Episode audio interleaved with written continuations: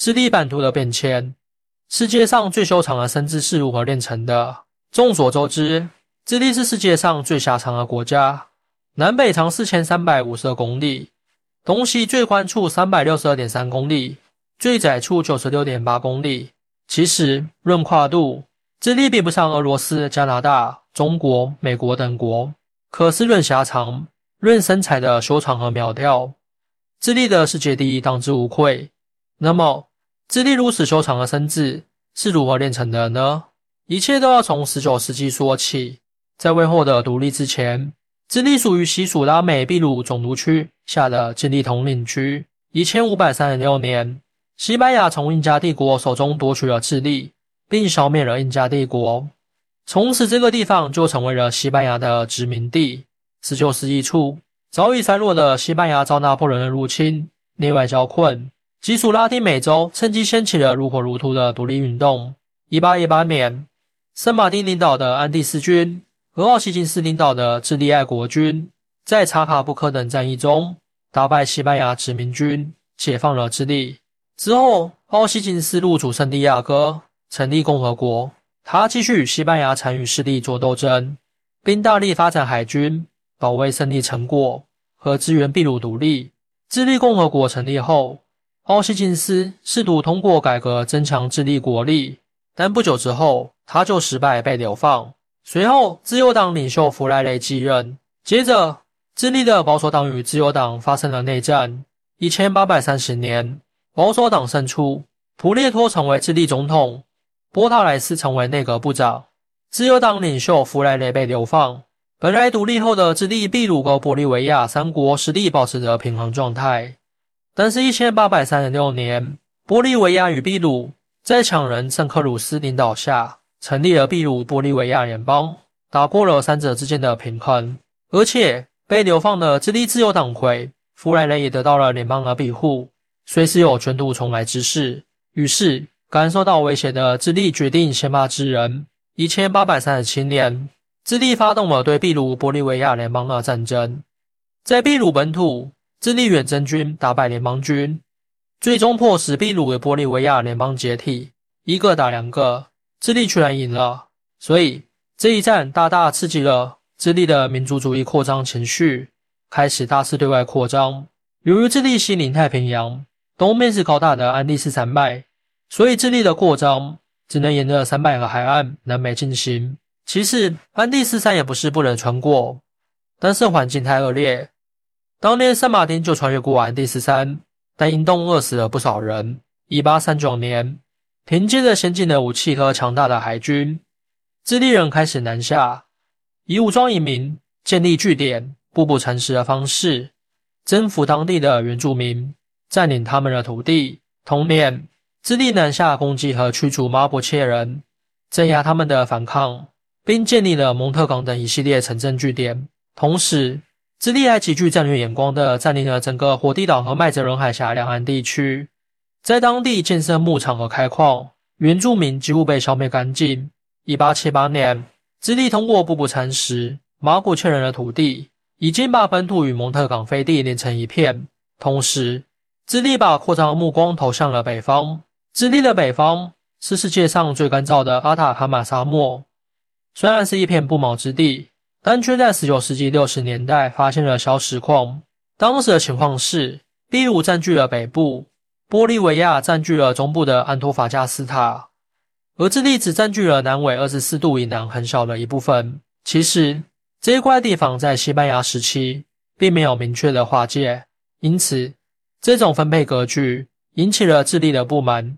智利人想分一杯小石矿的红利，最终从玻利维亚申请到了开采权，并大搞基础建设，促进了当地的经济繁荣。可是，玻利维亚是因为自己受安第斯山阻挠，不方便开采，才让智利开采的。总有一种自家的好白菜被偷了的感觉。于是，玻利维亚对智利投资者加征重税。一八七四年，双方做出让步。智利承认波国对南纬二十四度以北的权益拥有权，波国不再对智利征新税。大约同时，秘鲁也来插了一脚，巴塔拉帕卡地区的小石矿也由智利人开采。本来一切看着正常，实际上暗流涌动。一八七三年，例如和玻利维亚就签订了针对智利的军事密约。一八七六年，玻利维亚军事强人伊拉米温达萨上台就出事了，他撕毁了合约，决定让智利人滚蛋。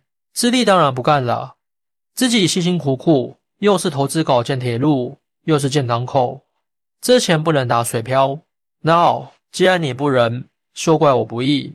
其实。智利早就对资源丰富的阿塔卡马沙漠有觊觎之心，愚蠢的玻利维亚领导人正好给了借口。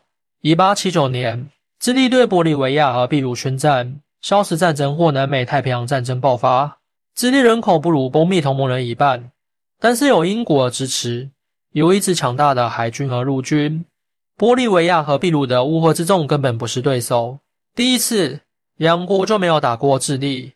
这一次又是如此，智利军队势如破竹，一路北上平推，到一八八零年，已接连攻占了安托法加斯塔、塔拉帕卡地区、阿里卡塔克纳等地，杀入秘鲁本土。这个时候，美国介入，双方进行谈判。但是得意忘形的智利在谈判桌上咄咄逼人，模仿着欧洲列强的姿态，口出狂言。智利的权利来自战争的胜利，这就是国与国之间的最高法律。其实，智利说的话本没有错。战场上得不到的东西，不可能在谈判桌上得到，只不过态度太傲慢了而已。面对智利的傲慢态度，波密两国退出和谈，战火重启。智利表示无所谓，不服接着打。一八八一年，智利军队攻陷秘鲁首都利马，波密两国一看战争没法打了，根本打不过。同年。智利也完成了对马普切人和特胡尔切人的征服，将安第斯山以西土地全部纳入版图。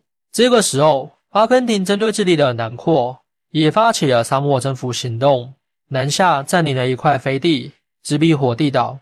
智利正忙于消食战争，不想后院起火，只好吐出了火地岛的三分之一给阿根廷，但是保留了对麦哲伦海峡的控制权。阿根廷与智利的划界。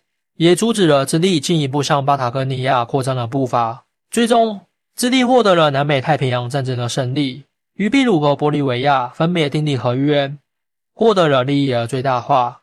一八八三年，自密安孔条约签订，秘鲁割让塔拉帕卡给智利，并由智利在十年内统治塔克纳和阿里卡两地。十年后，公投决定两地归属，但智利在两地推行同化政策，一直赖着不公投。一八八四年，自波签订停战协议。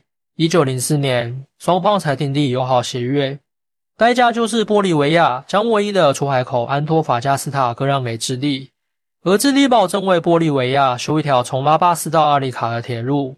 至此，自波化解完毕。一八八八年，智利又通过与原住民签约，吞并了数千公里外的太平洋复活节岛。至此，智利的版图臻于极盛。达到了七十七万平方公里，完成了世界最长生殖的修炼。不过，智利与秘鲁之间的边界尚未划定。一九二九年，双方终于通过利马条约解决了这些问题。塔克纳由秘鲁收回，阿里卡则以六百万美元卖给智利。至此，智利的边界划分尘埃落定，版图面积最终定格在了七十五点六万平方公里左右。当然。智利人还宣称在南极洲有一块领土，但是并没有得到国际社会的认可。想象力丰富的智利人常开玩笑说，造物主在创造世界时，把最后一块泥土抹在了安第斯山以西，最后就发展成了智利。其实，智利的版图预期是说从天上掉下来的，不如是说智利人自己争取的。这句话放之四海皆准。试问，哪个国家又不是如此呢？欢迎大家一起来讨论，您的支持是我更新的动力。更多精彩内容，请关注半点听书。